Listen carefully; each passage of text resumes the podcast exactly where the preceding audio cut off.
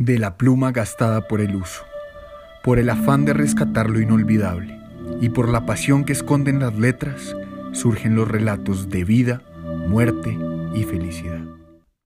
El pescador barquero, relato de una canción típica colombiana. Augusto se levantó de madrugada en su humilde hogar. No era más que un círculo delineado por paredes de concreto agrietado y rendijas que dejaban pasar la luz. El techo era un cono conformado por hojas de plátano secas, mezcladas con otras que había encontrado ya hace años descansando en el suelo, exhaustas de responder dócilmente a los caprichos del sol. Por fin podían echarse en el piso, sin pelearle al viento, o a los insectos, o a las ramas de los otros árboles. Estas hojas estaban marchitas, pero nunca habían gozado de tanta libertad. Hasta que Augusto las encontró, volvió a organizarlas y apilarlas sobre vigas de madera desigual, para darle el toque final a ese bohío, su bohío. Lo había ubicado cerca al río, a una distancia prudente para que cuando se creciera no lo tumbara. Al fin y al cabo, si llegaba un poco de agua no sufriría, para eso era el concreto.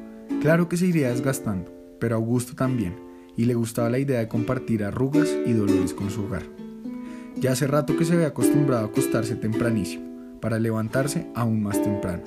Salió a las 3 de la madrugada, como cada vez, con la red en una mano y la caña en otra, que luego aventaba en su humilde canoa. Empujó el artesanal bote, arrastrándolo por la arena, y saltó dentro de él cuando ya el agua le llegaba a las pantorrillas. Por costumbre y comodidad había dejado de usar cualquier tipo de zapatos tiempo atrás, ni sandalias, ni alpargatas, tampoco zapatos regulares, ni botas, simplemente sus pies, con la protección de los callos curtidos día a día y noche a noche. El remo ya estaba dentro de su barca, y el agua del río estaba tranquila, apacible a esa hora. Hoy sería un día de mala pesca, se dijo, por la luna llena. Algo tenía esa luz brillante, esa incandescente presencia de paz que tranquilizaba a todos los habitantes del río. Y entonces, guardados en sus refugios, eran pocos los que subían a buscar suerte. Se preguntaba lo mismo cada noche que salía. Si la razón de eso sería que los animales quedaban embelesados por la belleza de esa blanca luminiscencia con ganas de reposo y descanso, como un pueblerino en pleno domingo de calores. Llegó a los manglares que conocía como la arrugada palma de su mano. Cada rama, así fuera nueva, joven y bella, o raída, moribunda, gastada. Se mecía cada una de ellas al son del viento, como se mecía su madre en las épocas doradas donde él no era más que un pequeño niño desnudo, jugando a la orilla del río mientras veía a su jovial madre danzar al compás de merengues campesinos y bambucos.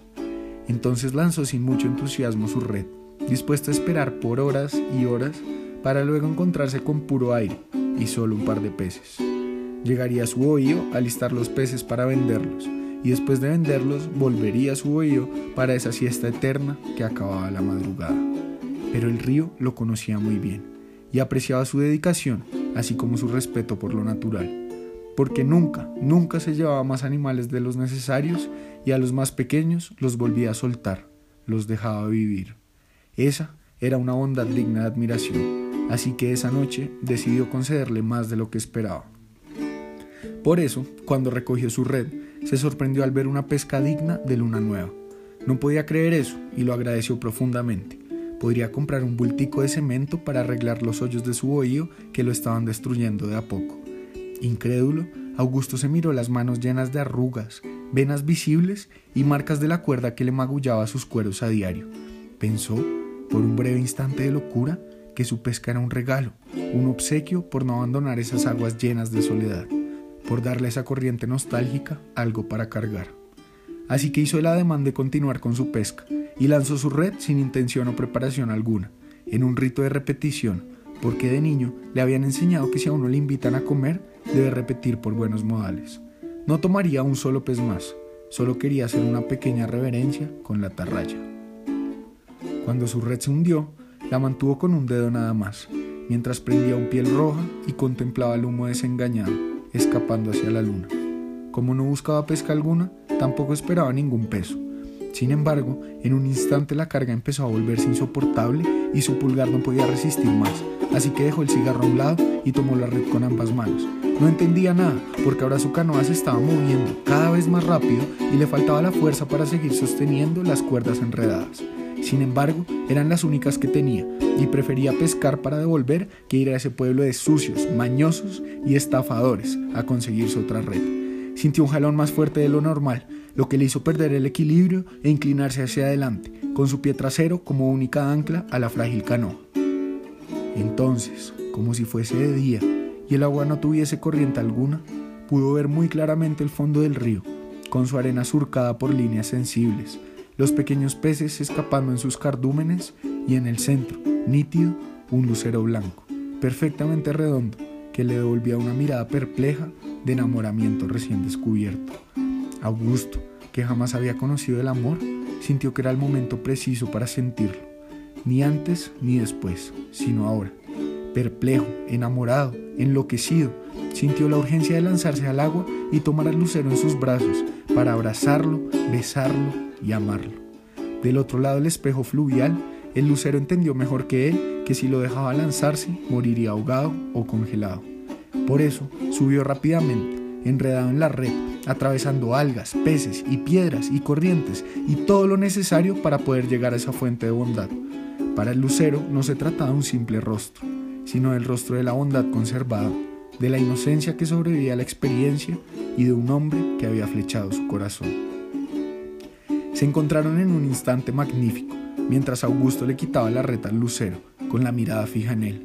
Se abrazaron, envueltos en amor, mientras se sentían livianos, como flotando en el aire, mientras la barca esperaba pacientemente. Cuando llegaron al bohío todo fue felicidad, amor y sonrisas. Ya no les interesaba ni pescar ni deambular por el agua a merced de la luna. Ahora solo se acostaban felices, tocaban pasillos con una vieja guitarra y se embriagaban con aguardiente artesanal. Se habían contagiado del amor y no podían ni querían disimularlo. Ahora, en ese bohío silencioso y oscuro, por las noches había música y luz, había felicidad. El río, en cambio, ahora estaba solo y en total oscuridad. Podía ver la luna, pero no sentía su calor ni su luz, porque sencillamente ya no estaba. Y es que el lucero, fuente de calor y luz, no era tan libre de amar como quería, y olvidar esa sencilla regla fue lo que la condenó. Porque en realidad, el lucero de Augusto era la forma en que la luna iluminaba el río en las noches, un reflejo, un destello, un momento que no estaba destinado a dejarse capturar. Pero nada estaba dicho sobre su escape. Así, la luna se llenó de indignación e incitó los celos en el río, que ahora se lamentaba y extrañaba poder ver la oscuridad, que el lucero era suyo, que la noche sin luz no era lo mismo, y que ese pescador era en realidad un ladrón despiadado, no merecedor de la luz. El río, turbio de odio, apoyó la venganza sin titubeos. Unidos e indignados, acordaron arrebatarle la felicidad a Augusto, el pobre pescador que por fin era completamente feliz. Él, un rompecabezas que jamás se supo incompleto, ahora entendía que nunca había conocido la plenitud. Todo se resolvió en una catastrófica noche. Apenas se posicionó en lo más alto del cielo, con su cara entera fija en esa tierra distante, la luna agitó con insultos y gritos al río, que empezaba ya a mecerse incansablemente, sacudiendo todo lo que llevaba dentro de un lado hacia el otro. Poco a poco salpicó, inundó y logró llegar más allá de lo normal, como un Napoleón insatisfecho con sus conquistas. Así que insistió y arrebató sus aguas hasta que alcanzaron el bohío iluminado, su objetivo. Continuó sus movimientos de ir al son que le dictaba la luna, que también estaba enfurecida, hasta que consiguió inundar el bohío, llevarse al lucero entre su corriente y ahogar, entre agua y desesperación, al pobre pescador barquero. No hubo tiempo para lamentos, porque cuando robaron el lucero, ya había un cadáver triste y vacío flotando, a la espera de los gallinazos. De aquella historia de amor solo sobrevivieron un bohío, una canción y un relato. Fin.